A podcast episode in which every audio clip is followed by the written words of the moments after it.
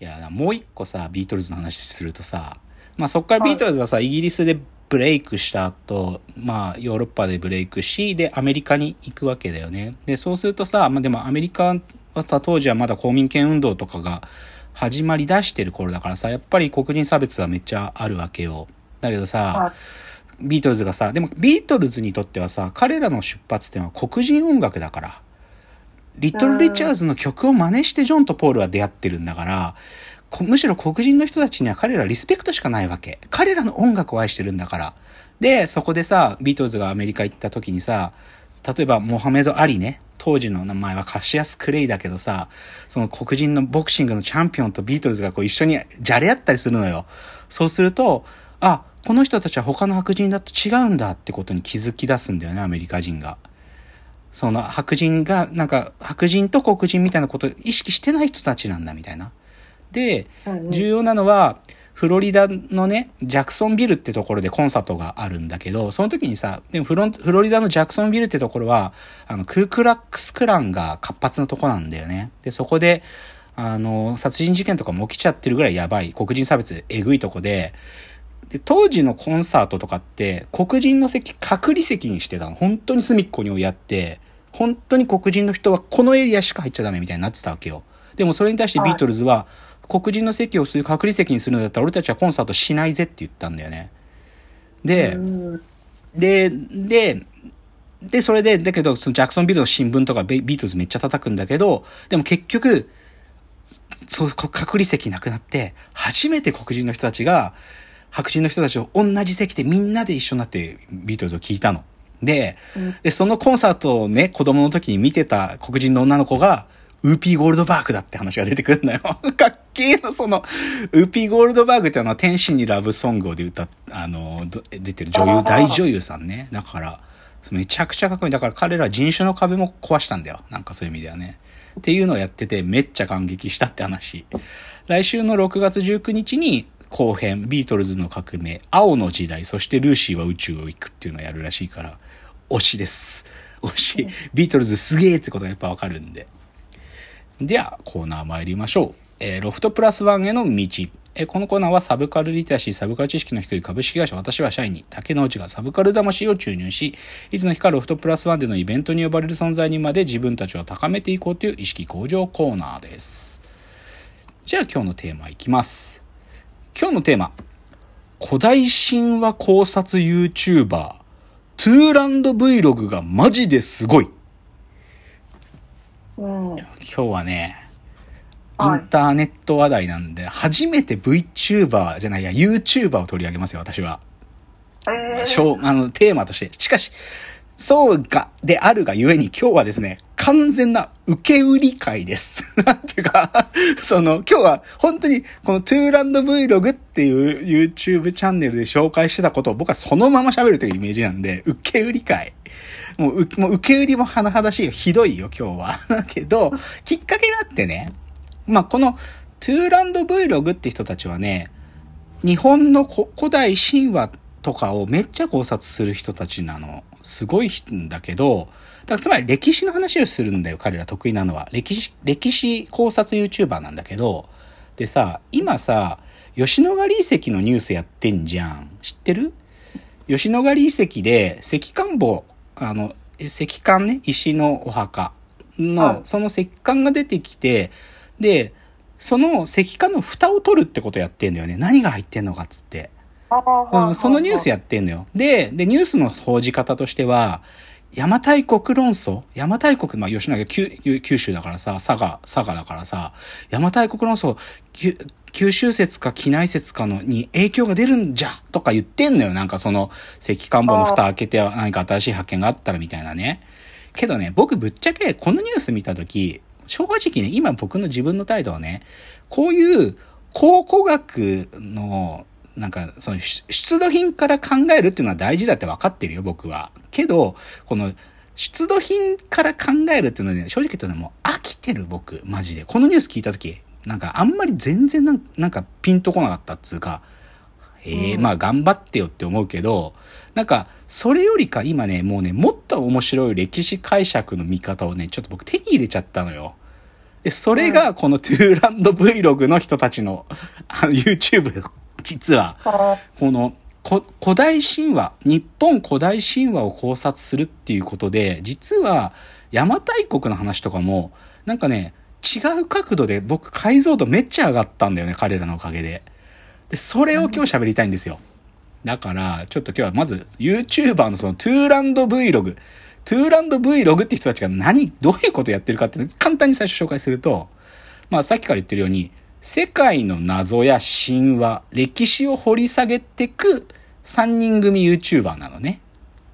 で、うんあの、基本、最近はもう映像に映るのはサムって人とマサキっていう人で、で、あと、事務局長でクドゥっていう人がいるんだけど、まあ、基本このサムって人がリーダー。まあ、では、投稿するネタは、だから都市伝説とか神話とかオカルトとか歴史。だから、広いジャンルで言えば、いわゆる都市伝説 YouTuber みたいなくくりなんだけど、ちょっと他のね、都市伝説 YouTuber よりもね、深さのレベルがちょっと違うのよ。それがすごい、とにかく。めっちゃ濃いの内容が。で、ちょっとその、なんか出役のサムって人のことちょっと、なんかこれネットに載ってた情報だけで言うと、なんかね、名古屋に住んでる人らしいんだよね。名古屋のオースって場所があるらしいんだけど、そこでカフェトゥーランドっていうのを経営してるらしくって、で、かつてお笑い芸人をやってたらしいんだよね。うん、なんか見取り図の人とかアインシュタインの人とも交友があるとか書いてる。で、年齢が1984年生まれだから僕より3つ下。だから、38とかなのかな、今。で、大阪出身なんだって。でもまあ名古屋で活動してるんだって。で、で、それでね、サムっていう人がひたすら喋るのよ、この YouTube は。だけど、聞き役に相棒のまさきって人がいて、この人ね、マジ相づち担当なの。で、一部では V、あの、トゥーランド Vlog に冷たい視線投げかける人は、このまさきいらねえんじゃねっていう説もあるんだよ。ただ、へえ、そうなんやしか言わないんだけど、でも僕はこのまさきって人が、ふんふんってうなずいてくれてるから、この YouTube は見やすいようになってるって思ってて、だから僕はこのリアクション担当のまさきって人もね、好きだよ。彼がいることで、この番、YouTube は魅力増してると思う。この人がね、愛知県で村づくりをしてるらしいんだよね。なんかね、村づくりしてるっていうのをよく言うんだよな、別のサブチャンネルとかでも。だから、なんかな、まあ、名古屋、愛知ら辺でなんかやっとる人たちなんよ。だけど、YouTube 頻繁に上げてて、今人気もね、多分どんどん上がってる登録者数増えてると思うよ。で、そのトゥーランド Vlog の今日一つの動画だけの喋り話するから、マジで。一個の動画。それもう完全に受け売りだから。で、そのちょっとまず動画のタイトル言うね。動画ね。はい。すべての物語は古代日本の空白の歴史につながる絶対に解き明かしてはいけない究極の謎を徹底解剖浦島太郎シリーズっていう動画タイトルなんですよ。で、サムネイルにはこう書いてある。浦島太郎、桃太郎、竹取物語、卑弥呼、おとぎ話イコール、隠蔽された裏歴史ってサムネイルには書いてあるんだよ。これね、60分近くあるんです、動画が。むっちゃ長いんだけど、超面白いの、これ。マジで、超面白いの。で、あのね、ちょっと、だから、細かく言っちゃえば、要はね、昔話って、実は日本の古代史、もしくは古代史の、おそらくそこから作られた古代神話と密接につながっていて、実はその古代史を読み解くヒントすら昔話の中に隠れてるって話なのよ、これ。めちゃくちゃ面白いの。つまりですよ。ちょっと最初、前提と、今日本当にマジでトゥーランド Vlog さんの受け売りだから、話すロジックの順序も彼らのパクリで、まじ同じ流れで喋る。だから、最初まずね、前提となる知識がそれなりには必要だから、ちょっとこの知識の部分話すよ。つまり、はい、今日の話はさ、おとぎ話の話なんだけどさ、おとぎ話っていうのはつまり、イコール、大時話だっつうのよ。王様の謎を解く、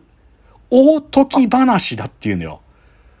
構面白いよね。で、それが入る。で、つまりはさ、王様の謎っていうんだからさ、で、日本の一応認められている古書っていうのはさ、古事記日本書紀じゃない？日本の歴史っていうのはさ、初めて編纂されたって言われてるのは古事記日本書紀じゃん。けど、前提としてここには疑いがあるわけ。だってさ、そもそも古事記の記述と日本書紀の記述も一致してないんだし、で、そのトゥーランド Vlog の中でもよくよく言うのは、この古事記や日本書紀に書かれていることというのは必ずしも本当のに起きた時系列ではないって言ってるわけ。で、でしかもそのね、神様がこう、天孫降臨降りてきたとか、もしくは、なんつうの、じゃあ、神、神神武天皇が天皇になってからその後の歴史っていうのも、本当にその天皇のこの時にこれが起きたっていうのも、どうやら怪しいぞと。怪しいぞと。で、その怪しいぞっていう疑いの目を持つと読み解き方が大きく変わるってことを彼らは言ってるわけ。じゃあ、彼らがよく下敷きにする、つまり、古事記日本書紀ではなくて、で、よく偽書扱いされてしまうものとかあるわけよ。偽書。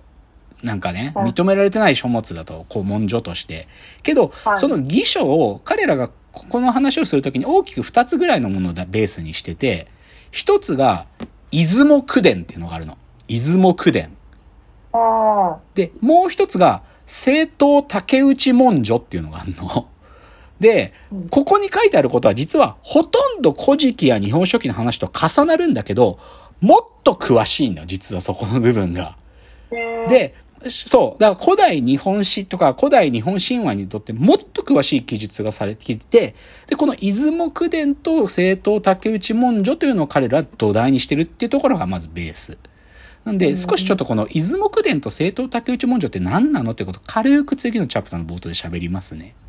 じゃあ、次のチャプターです。